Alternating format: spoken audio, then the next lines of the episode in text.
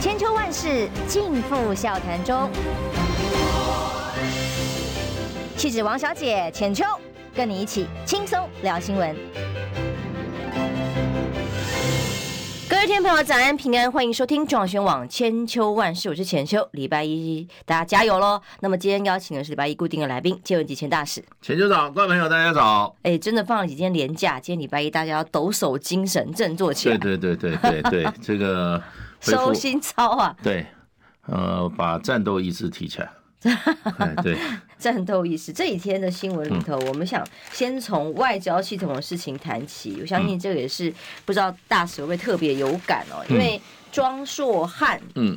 在外交系统，泰国的驻泰大使哦，被控性骚扰的案件呢，因为我也在学生时代，他是我们学校的老师哦，所以我也是对这个新闻还蛮震惊的啦哦。对对。那因为我看到这个过程当中比较大的问题，会是外交系统哦，一般来讲就是我们的外交部、国防部嘛，对对对对，我们国防部或者是呃侧翼部还是怎么样，不知道。但这一次的处理是让媒体线上记者都受不了，所以他特别写了一。篇文章说，呃，纸包不住火，才喊零容忍。当媒体六月二十一号接到了庄硕汉自动请辞的消息之后，就特别去询问啊。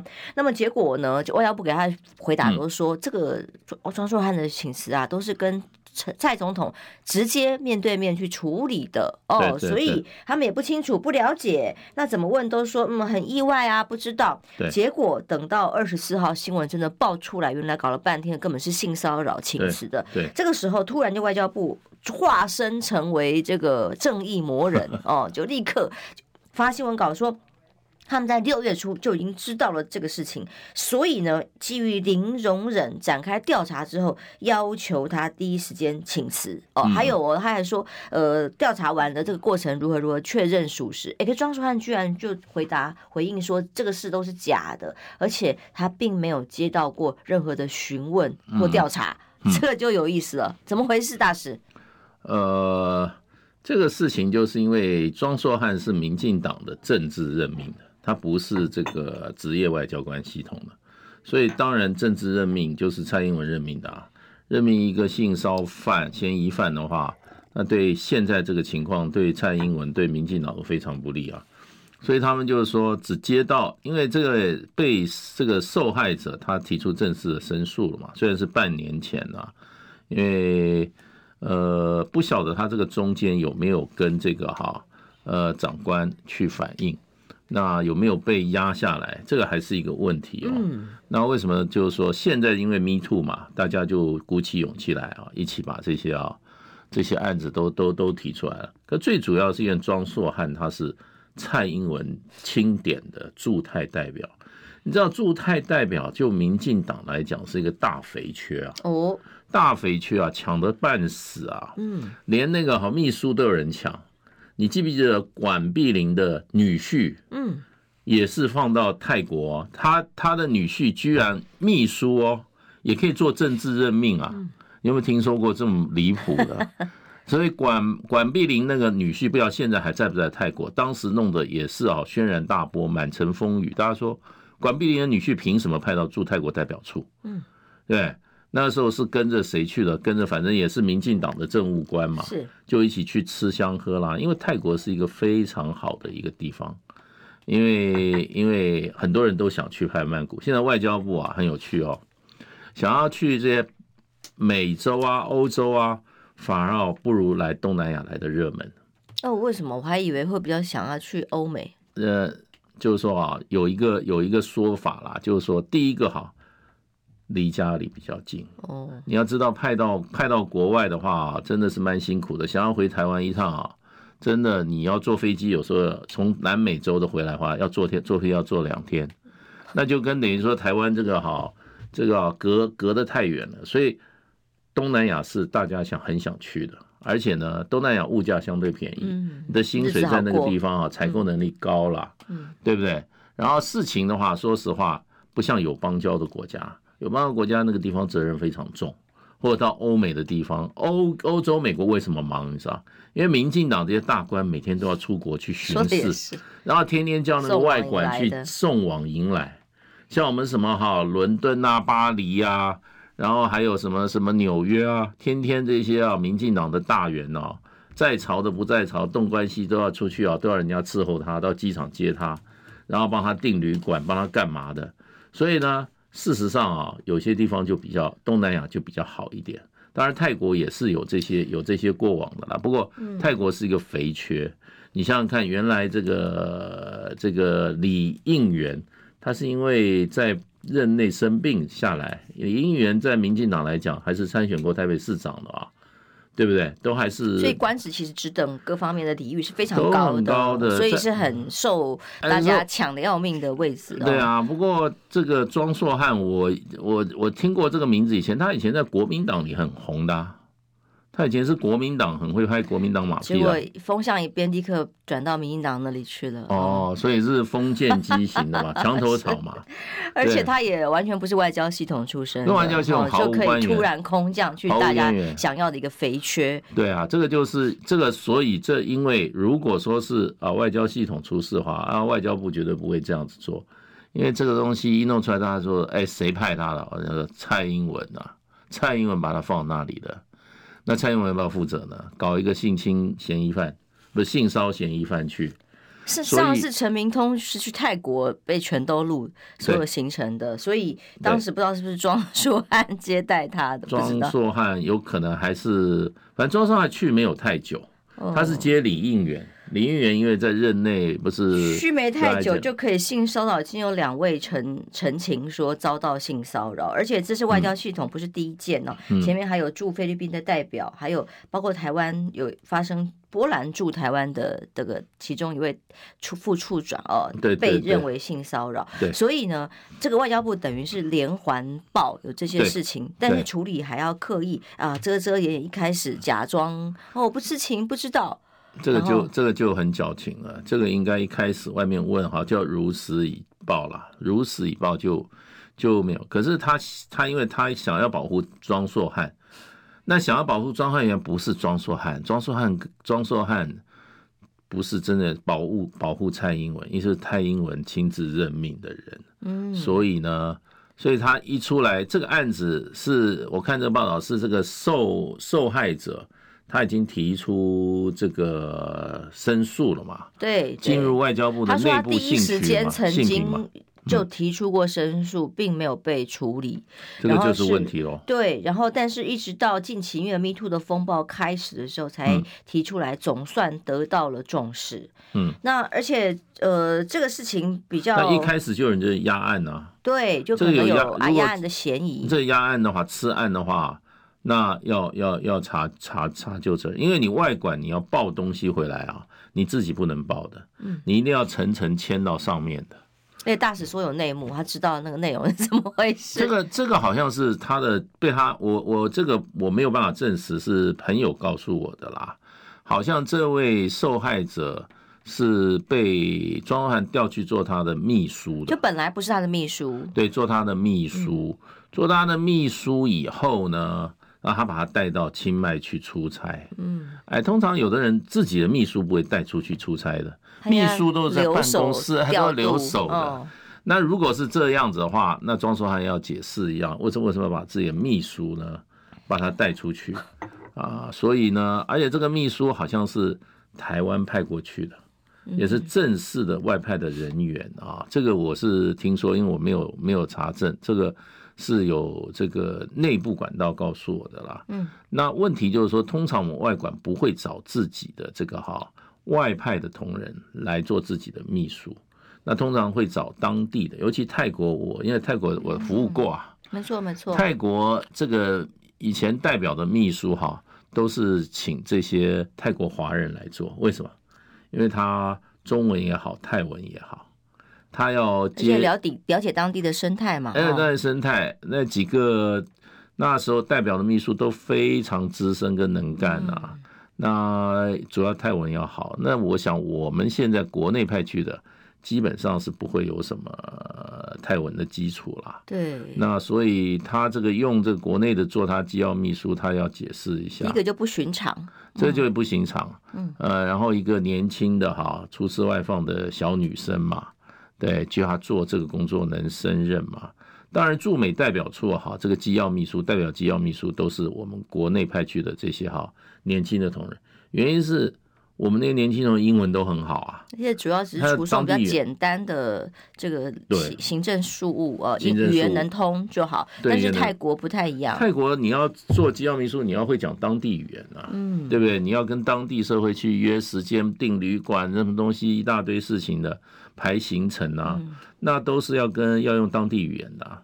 所以庄硕汉这样用这个哈，这个国内派去的年轻的同仁啊，那他要就就会。人家就已经有前提就觉得怪哦，做做法就不寻常。所以您在外交系统那么多年也待过，对对对，泰国，对对，我待过泰国啊。泰国我就说以前的我们代表秘秘书都是很资深的，都是都是泰国华人啊。嗯、那讲中文跟我们一模一样，没有距离。可是他讲泰文又跟泰国人一模一样。嗯，所以就最好的这种秘书都是泰国一向用这样子秘书啊。嗯，对。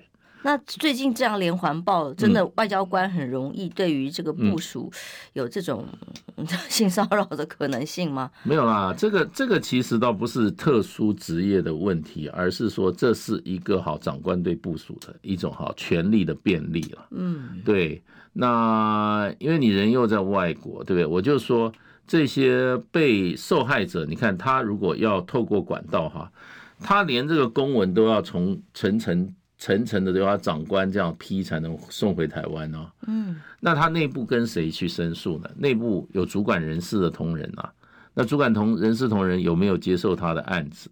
那这个人事同仁是不是有被庄硕汉这样子啊压压住？毕竟庄硕汉才是统管当地的系统的首首长嘛。对，他因为天高皇帝远了。对，我我觉得就是庄硕汉一看说，哎，天高皇帝远，哇，在曼谷你逃不出我手掌心。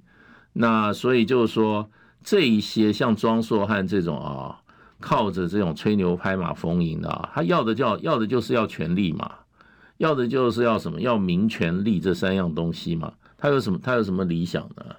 对不对？国民党当权就拍国民党的马屁，民进党当权马上就变绿的狗腿。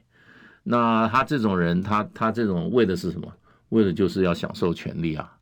对，他有什么政治理想吗？人家从政是为了政治理想抱负啊。他有什么？民进党也可以，国民党可以啊。民众党当权，他将来又去扒科批了。当然现在没机会了啦。那这种人进入到这个权力体系以后，他又在天高皇帝远一方之霸，运用他的权势，对不对？来欺负一个年轻的一个女孩子啊。那这个就是他个人的道德问题。可是外交部的处理问题也很大。你看，第一时间会说：“哎呀，这个我们也不清楚，不知道，直接跟蔡总统回报的哦。”然后等到事情爆发了之后呢，这个新闻稿立刻说是什么已经零容忍的情况之下，严格调查，要求他辞职，说查证属实，要求哦他属实辞职的。可是呢，庄硕汉。第一个先批评说，子虚乌有，哎，都已经进入申诉调查阶段，他会配合调查，但是到目前为止，尚未有人对他查查过，所以他并不是被要求辞职，也不是被调查完之后被要求辞职的。外交部呢突然间，哇，让我们林总忍宣誓，把他切割。外交部完全听听总统府的，这是总统府的人啊，这是蔡英文的人啊，吴钊燮怎么敢动？嗯，吴钊燮一定上面传圣旨下来说，把他叫他辞职，也是个马屁精。他就说，所以前面他不敢吭气啊，啊，不知情不敢讲。那知情以后，他就开始什么落井下石，所以又落得太过分了。一般来讲的这种所谓的性侵的这种进入性平的话，有人进入申诉，他要进入一个这个好申诉的程序，要走过程，尊重调查吧？哎，要尊重调查，这个这个这种这种程序也是也是他有一定的程序哈。那要经过一段时间的，那所以庄硕汉他等于说是蔡英文叫他赶快、赶快、赶快、赶快下台。你有这种事情哇，赶快下台。然后呢，你要知道外管我们有很多内部保防体系啊，也有内部保防官。那外交那个泰国是一个大馆，一个大馆不是说只有三五只小猫，它有七八十个人的。那内部就随便打听一下。那大概蔡英文就知道是什么情况啦，是也不会冤枉那个蔡那个那个那个那个那个墙头草啦，对。但显然这个吴钊燮也是最后发现，嗯，蔡总统没有保他了，哦，就开始落井下石，把他杀到底，杀到底啊！不过他现在已经已经先辞官了嘛，嗯，对不对？也就是蔡英文就说你自我了断，因为他是蔡英文任的官啊，随时也可以把他，那那你不辞官，我就把你把你免职，让你更难看，嗯，那他就赶快下台了，嗯，下台当然蔡英文还是希望这个事情啊，不要不要不要闹大。你就点点嘛，把这个事情处理掉，反正他辞官了，对不对？可是问题就是这种纸包不住火，纸包不包不住火，突然就要零容忍了哦。对啊，不过他这种行为就欺负一个年轻的小女生啊，用职务的这种哈优势，所以这种都是一种上对下的一种啊，这种哈运用职务的优势来欺凌属下，这个是最可恶的，这种最可恶。我跟你讲。有些人他们这种哈还是平行关系的，他这个这个职务上是平行的，那这种是用他的长官部署的关系来下手，这个哈最无最无品，真的最无品，没品。对，然后下面的人当然有些就敢怒不敢言啊，有些就好欺负啊，他长官呢，他的老板呢，对不对？那他就用他这种，所以所以啊，以前以前中国人中国的古书一直讲。为权与物，权与位，哈，不能够轻易假假与别假人，不能轻易给别人两个事情，一个权力，一个位置，因为哈，他实在是掌握别人的生死，掌握别人的命运，那个影响力太大了，权力是非常大的一件事。你像你是你是这个做代表，你要你要对那一个小秘书，年轻的三秘动手动脚。他一定说，他才敢怒不敢言呢，吃死他了，对不对？所以这些人有了权力就为恶啊，很多这个本身道德操守很差的，他拿到权力他就为恶，他不为善嘛。嗯，我觉得这种运用权力之便利，哈，要欺负属下，这个应该哈加重其刑啊，对，加重其刑。那像庄硕汉就这个案子，这个就是一个典型的，就是哈运用主观的这种威势，哈，对不对？然后呢，对，呃，下属哈进行啊这种性骚，这个是非常非常。可耻的，可耻的。其实哦，你想想看，这也是来自于蔡总统用人的标准，就喜欢拍马屁的、嗯、非专业的哦，外交系统毫无相关背景就可以任用，嗯、把外交文官驻外，其实代表国家门面。泰国也是重要情报中心，哦，这个是很重要的。他去了，你看正事不干，先去骚扰骚扰这些年轻的年轻的女，就变成了一个分赃分官位的地方的位置，肥缺，然后把正事放着不管，这就是蔡英英文任用的标准。休息一下，马上回来。我关心国事、家事、天下事，但更关心健康事。我是赵少康，推荐每天中午十二点在中广流行网、新闻网联播的《听医生的话》。我们邀请到的都是国内数一数二的医疗权威，给你一个小时满满的医疗资讯，让你健康一把抓。除了收听以外，还要到 YouTube 频道上订阅 I Care 爱健康，按赞、订阅、开启小铃铛，爱健康三支箭，一件不能少。千秋万世尽付笑谈中，气质王小姐浅秋，跟你一起轻松聊新闻。来撞宣网千秋万世，我是浅秋。今天礼拜一继续邀请我们借文集钱大使哦。虽然几件新闻我都蛮有感觉的，例如这个教育部要开速食店呐，啊，四年的大学可以变三年念一念，只要学生喜欢，就像台风假的概念一样，可以三加一，爱 怎么样就怎么样。学校不知道怎么办，三年念念一念，一年去当兵，呃，让学生以为这样学生会就开心了吗？把当兵会影响的选票数字就可以有变成好看吗？这个我也很有。很有感觉，觉得我们的政策真的是不断的在危害我们人间，太可怕了。这个不聊，我觉得教育部太笨了嘛，太夸张了。为什么为什么还要念三年呢？干脆念一年算了，两年就给人家学位，那更有 更有激更有激励效果啊，嗯，对不对？他要拍蔡英文马屁啊，因为蔡英文要拍美国马屁啊，就要把台湾年轻人都去送去当兵嘛，是。对不对？这个这个，我是觉得那个教育部长太不会拍马屁了。真把我们大家学生都当躺平族，大家都不想学习就对了。对啊，反正牺牲的牺牲的就是学生啊。嗯，学生你受教的权利。对啊，我们现在教育从小学到大学，我听了很多，我觉得真的是匪夷所思的太多了。那都是太离谱了，太离谱，爱怎么样就怎么样。现在乱源就在教育部啊。真的太可恶！乱源就在民进党主政的教育、啊。教育是国家大计，要培养人才，还有整个孩子未来的人生很重要。所以嘛，我在起步的阶段，我就是说那个教育部长啊，要拍马屁也不会拍，还要让人家念三年干嘛？对不对？干脆一年一年当完一年念完就去当兵，一年就给学位算了嘛。那不蔡英文更高兴，美国人更额手称庆。对不对？反正反正就是就是乱搞啊！一切一切为政治嘛，为政治服务，那一切为选举服务，就这样啊！这就是民进党的本质嘛，民进党的 DNA 就是这样，一切为掌权，对不对？为了掌权就全力搞选举，对不对？为了搞选举，什么事都可以做得出来，对不对？出卖人民，出卖国家，什么事都都可以。所以，我们这就民进党 DNA 啊，教育专家到我们节目上来都觉得不可思议。全球哦，在疫情之后，都在赶快鼓励学校兴建新学啊。从古时候看，哎，那个历史这个课本里面告诉大家，几乎每一个时代盛世里面都在兴学。那所以疫情之后，大家在一一阵这个封城啊，这个低落啊，现在想办法让教育更。国际交流或学生教育的问题，赶快来更活络。只有台湾在关学校哦，然后更讽刺，看到今天联合报两个标题放在一起的时候，你看看赖席可以共进晚餐，教育部却禁止两岸学子交流。嗯，然后两岸不可以交流，学生怕被统战，然后自己对学生呢，少子化之下就把三年三加一让你去当，准备直接快速上战场。啊，这种事情会越来越多，因为进入选举了嘛。嗯。现在民进党又两张王牌拿出来啊，一个就是抗中反中，另外就打族群牌啊，对不对？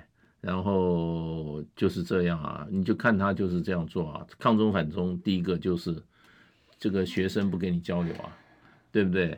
然后呢，姚庆林去好不容易把这个世家卖到中国大陆，他说有有失国格，卖卖世家有失国格，不做事情的人骂有做事情。那我看好凤梨商凤种凤梨的啊，这些啊，我想啊，不要指望说还有机会把凤梨卖到中国大陆了，对，根本没有人在帮他们忙嘛。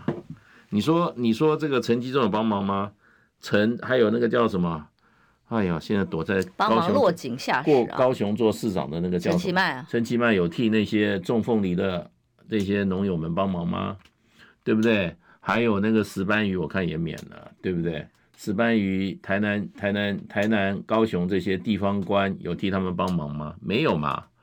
你你不去做，你不去做改善，不去想办法啊、哦，去跟中国大陆的这个这个相关的主管单位去沟通，你怎么可能会开放嘛？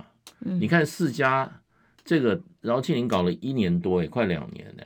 他跟这个台中、台东大学合作，去研究这个所谓的那一个病虫害的问题。对，因为我们是因为病虫害检验没有过关，没有过关，才不准进口的。对啊，是因为有原因。那你要把病虫害问题解决。是我们的政农委会都说，哎呀，就只是因为这个被被情绪性的。勒索控制呃，所以禁止。可是事实上，人家很具体的提出来，哦、对啊，病虫害的标准是什么？那个是一种蛾嘛，什么渡蛾什么东西的，那个名字很怪，就对了。嗯、那居然赖清德跑去台东，去他所谓那个什么赖友会啊成立的时候，他说我要帮大家把你们的水果卖到哪？卖到日本。结果人家就跟他讲说，对不起啊。台湾是东方果蝇的疫区，嗯，我们有一种有一种病虫害叫东方果蝇的疫区，日本是不准动有疫区的所有所有这些哈农产品进去。请问赖清德，你去骗那些南台东农友，你有没有先做个功课啊？你果蝇都没有扑灭，你卖什么东西到日本啊？不是当时要卖卖那个凤梨到这个日本吗？请问日本买多少凤梨啊？对不对？然后那个石斑民夫。不是叫日本人，叫他日本的同胞，要他们日本同胞吃台湾的石斑鱼，请问卖了几条去啊？对，这个现在现在我觉得在打这个国民党打选战，怎么这些人都不拿这些出来，都都都在干嘛？在睡觉啊？对不对？这些都是都是民进党的这种恶迹斑斑的事情，哎，结果要要这个我们这些我们这些大家还要提醒他，这个这个实在是很糟糕，这个毫无战力。嗯，先先谢谢一下吴成渊给我们都内容，他帮我们加油，谢谢你哦，谢谢，诶，帮我们记得按赞分享啊，订阅数看可不可以再冲高一点点。所以国内的这些政策啊，各种的这个莫名其妙的事件，嗯、莫名躺着干的官，对，还要性骚扰女员工，这些官员真的是让人家觉得忍无可忍。这蔡英文，这蔡英文任命的私人啊，其实他们不能算是官，嗯、他就是政治任命的政客。酬庸，仇庸的政客啦，嗯，他是蔡英文任命，要要记住啊，庄硕汉是蔡英文任命的政治任命的政客，嗯，哎，就是这样，所以连教育部现在也变以素食店的方式在经营，毁了我们的国家教育大计，哎，百年树人，现在随便给他三年，树人完了，对啊，送战场，对啊，太可怕，女女生也应该可以啊，对不对？他不是要女生也要上战场吗？我看很多学校老师都在担心，到时候课都开不成了哦。嗯、对，而且尤其私立学校，在一些补助啊，还有一些限制法规的情况之下，经营已经很困难了。嗯，啊，虽然说哦还好，这个教育部会说会补贴我们开课，又来了，又是我们拿纳税钱的人要去补贴这些莫名其妙的政策。对啊，我们纳税人的钱已经被民进党真的哈松绑吃囊不说，还拿去做政策，拿去做做人情，拿去做外交。哦，把制度搞得乱七八糟。我我觉得台湾现在真的被民进党、蔡英文这一群人搞得是一团乱啊。嗯，对，那真的要他们下台，第一个要把他下架，第二个下架以后，所有责任都要追究，没有一个能够放过的，要还给社会一个正义跟一个公理啊！我们要公，我们要公理，我们要正义，谁能够把公理正义找回来，我们就支持谁。我们这一段把国内的事情谈完，来谈谈俄罗斯哦。因为这两天比较被大家讨论，昨天我们在各个节目上也讨论的蛮多的，就是哎，柯文哲居然在受访的时候喊出来说，哎，他他不不惜可以这个 退选。这个退选的意思是什么？是说他可以有各种的合作嘛？那当然，民众党提出来叫做联合政府。所谓联合政府是什么？民进党也可以，国民党也可以，然后任何党都可以。只要大家联合起来可以赢啊，所以他其实是不排除还要跟民进党一起招招手，我们一起联合政府的，嗯、跟现在所有在野党提要在野大联盟又不一样。嗯，哦，这种这个比较是只要可以联合政府组成一个权力结构就行啊。哦。嗯、但我们现在看到的是，就是因为现任的政府政策跟民进党的失能，嗯，让大家看不下去，才要做政党轮替，这个完全是不同的概念。第一个你就知道，这个柯文哲就是个政客啊，他谁都可以结联合。那你的主张，你可以跟这些人联合吗？对不对？有些是政治，是你的主张跟你的政治信仰跟你的什么价值啊？可见既无价值又无政治主张又有信仰，谁都可以结合，谁都可以联合。所以他就是一个什么大投机分子嘛？为了什么？为了为了为了还不就是说三样事嘛？为了名，为了权，为了利，这种人不能适合做大委。他的出发点就没有，他没有，他没有理念的。这这种啊，我跟你讲啊，这种就是一个啊，这种就是一个墙头草。然后呢，这个到了到了关键时刻啊，他都是软趴趴的，没有任何的主张跟坚持，然后也做不成事。所以我就常就说，柯文哲是台北市历来最烂的市长，八年以来。请问一下，他有什么政绩？你说出一项来，有什么政绩？零，对不对？留下来烂摊子，政绩没有，烂摊子一大堆。八年他浪费的是台北市的八年，在台北市八年，我们不知道台北的愿景是什么，台北的目标，台北的方向是什么？八年之后他留下来什么正面的遗产？他自己讲嘛，他留什么？请问他留下来什么？有什么重大建设？零啊！零啊，都是零啊，真的是零市长、空空市长啊，没有政绩的。现在又去来骗骗大卫，骗到最后现在怎么样？又都可以了，绿也可以合，蓝也可以合，跟他要什么？要就是民权利，然后一张嘴啊，这个这叫叫什么？火漏漏是吧？好好瑞瑞，好瑞瑞哈，好瑞瑞，嗯，满嘴跑火车。满嘴跑火车，这是一个新的形容词吗？啊、是，对啊，满嘴跑火车啊，所以我是觉得这个这种哈、啊，真的他又没有政党的这种制衡，他又没有政党的节制，政党就是他，他就是政党。但是我认为他这句话抛出来很重要，哎，没有他就是他就是来怎么样？可能也是在吃两党的豆腐啦。另外一方面啊，他还真的想要待价而沽啦。我真的觉得他是在释放一个讯息，而且他这个人讲话真的是很直白哦。说实话，他会赢得那么多年轻选票跟支持度的人也在这里。好骗呐！呃，我倒也不是这样看待而已。我觉得他就是相对直白，大家比较相信的是他的真心话哦，不像很多人包装包装转来转去，就不知道他真心话是什么。那今天也许昨天讲的，今天讲的不一样，但应该看起来都是他的真心话。所以他今天这个释放这个消息是说，哎，他愿意。诶，退选表示有各种合作，可能是他说要个理由，这个理由是什么呢？哦，是搭档副手，还是各种立委在小鸡上面？他说他们找不到人可以做各种合作嘛？这个释放的讯息就是各方来谈嘛。我先有一个讯息出来，一个空间出来，大家要怎么样要谈，再来谈，是不是都有各种合作的空间？诶，包括郭台铭啊，哦，包括侯友谊啊，啊，包括任何人啊。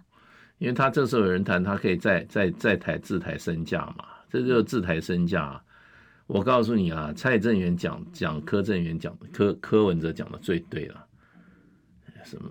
我就是我完全认同“老奸巨猾”四个字啊，真的彻底的老奸巨猾。他这些东西啊，就是哈，一方面又要自抬身价了，等人真去找他谈了啊，他就好拿来当做宣传啊，谁来找我了？你看怎么样怎么样？又来投诚了，那不就这样？所以我认为他没有政党在后面的怎么样一个体制哈，再怎么样让他有一个方向跟规矩啊，那更麻烦。今天国民党的候选人基本上有一个党，这个党是有他的一直要讲强调他的中心思想啊，这么多党员都是怎么样忠心耿耿的，一定要有一个党。所以政党政治、民主政治是政党政治，像这种哈这种个体户的突然自己出来又搞个党的这种啊，最危险。这种哈、哦、跟那种就跟那普里格金差不多了，瓦格纳那个头目差不多。待会儿来聊这个太有趣的人，啊、很励志的故事。对对，对，我是觉得科批啊，这是台湾的台湾的这种啊，这种这种怎么讲的呀？是一颗哈，你要搞他的话，台北市给他浪费了八年，他如果搞台湾啊，不是浪费八年，把台湾啊整个会搞得一塌糊涂。对。嗯，所以呢，呃，无论如何，现在再也整个民调数字上来看，哎，其实要赢过民党还是有一段距离，有一些要努力的空间。嗯、只是接下来还有半年时间，七月底，包括民众党，包括了国民党，都要正式在党代表的全代会上面提名。那到时候，你是说侯侯侯友谊啊？还有全代会，侯友谊还有半年呢。啊，最近有人跟我讲，一月啊，最近讲他到七月二十三之前，他都有危机啊。这样子吗？要开党大会啊？你是说要被呃？你的言下之意是？他控制得住党大会怎么开吗？哦，那这不是朱主席啊已经下了决定的？所以我们常在警告警告侯友谊，你不要在那边好好做代机啊。嗯，对不对？你现在你现在是自保了。哦，你不要搞到七月二十三，出来党党不通过，代表大会说啊，瓦郎。昨天斌哥也这样说，恐怕会来不及。很多人都很多人都在这样讲啊，不是不是我在说，太多人都在说啊。七月二十三，我以为你自己小心吧，你在那边吼吼做歹机，你还乘凉了你，还不所有现在民进党所有事情都没有听到你的声音，你的政策主张在哪里？你的战力在哪里？对不对？你对你对于国民党里面最大的、最有影响力的，对于韩韩韩国瑜你怎么做？你对韩粉怎么交代？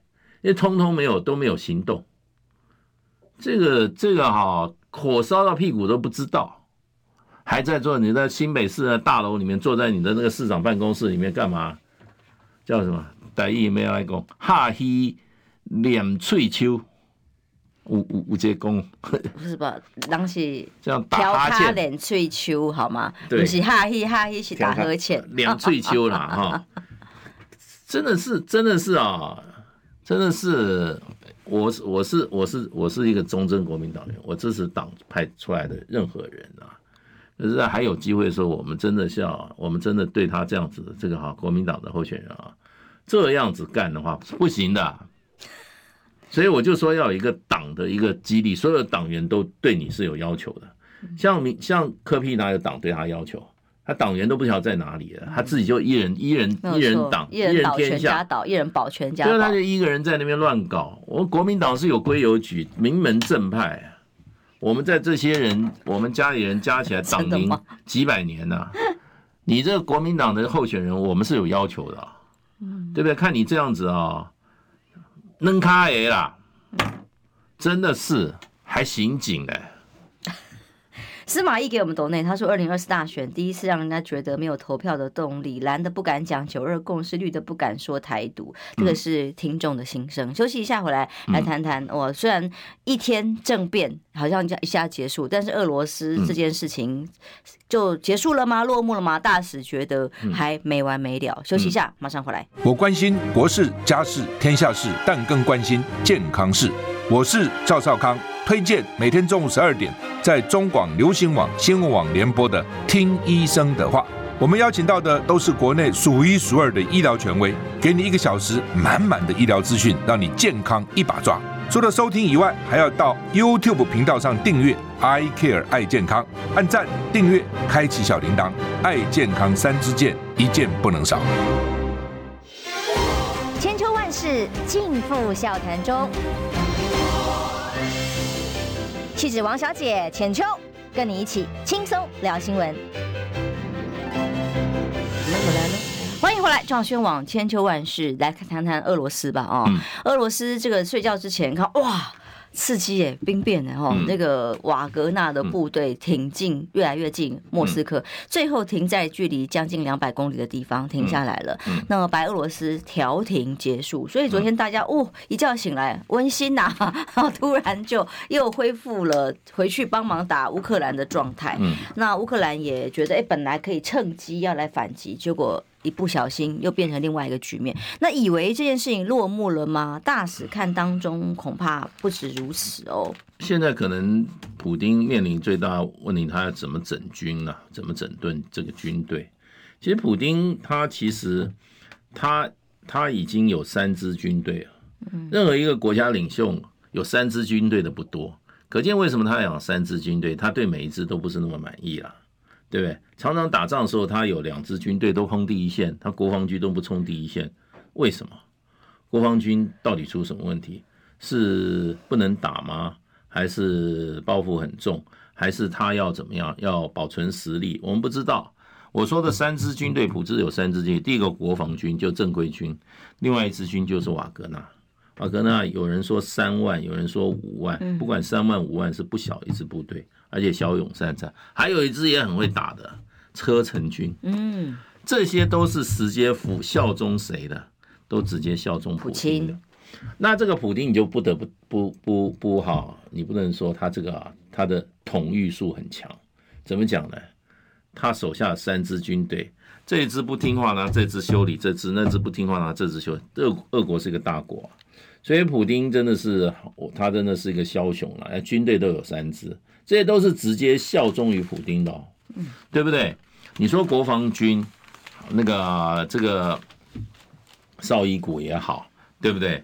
格他的这个参谋长叫格拉夫莫格拉斯莫夫格拉西莫夫哈，这都是普丁直接任命的，长期效忠于普丁。哎，这个瓦格纳的这位老兄，对不对？这位负责人普里格金。是普丁的兄弟哎，不是大厨吗？对啊，他是 他是小混混，对不对？被好传奇的故事。被普丁一手拉拔出来，可是不要忘记哦，他也是什么？他也是普丁的同乡哦。他们都是属于哪里？都是属于这个呃列宁格勒，就斯大林格。更生人哦，对啊，所以他小偷啊。哎，更生人做完牢出来，在路边卖热狗，卖一卖就变成了一个餐饮大亨，大亨，然后后来变成了普京的御厨，后来可以带兵。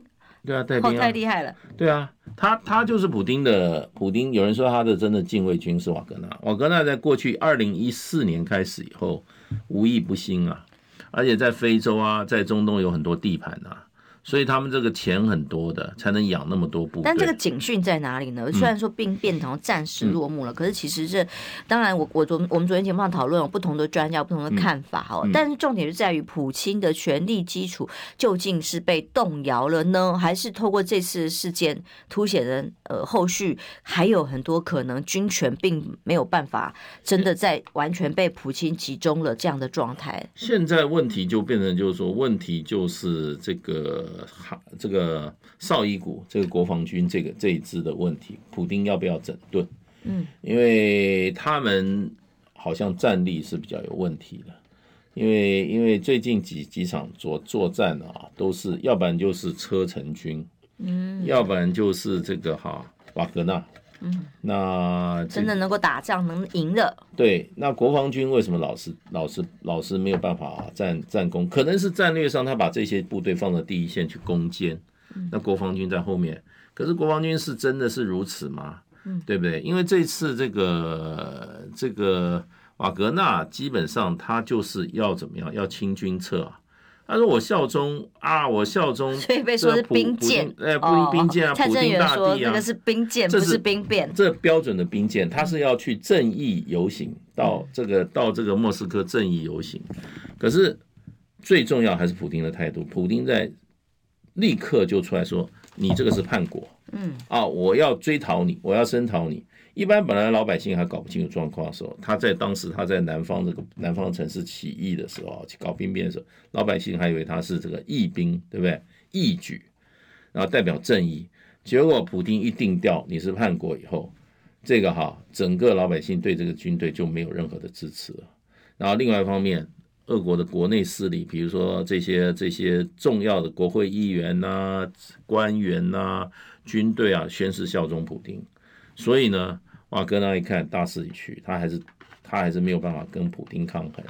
那所以呢，普丁这个手腕非常好，他一方面宣告你、警告你，因为这个是普丁的亲信啊。嗯，普里戈金，普里戈金他亲信啊，他警告你这个行为我不允许啊。你要你自己想，另外叫白俄罗斯的这个总统啊，出面跟他联系，不知道谈了什么条件，就谈好条件。个人很好奇，那条件呢？第一个哈，本来他是要起诉他叛国罪的，结果这个话撤销，刑事罪名全部取消，哎，这然后也也不会也不会也不会清算他，一定不会清算他，因为这个还是普丁的一股禁卫军的力量啊，所以普丁现在就完全看普丁怎么玩。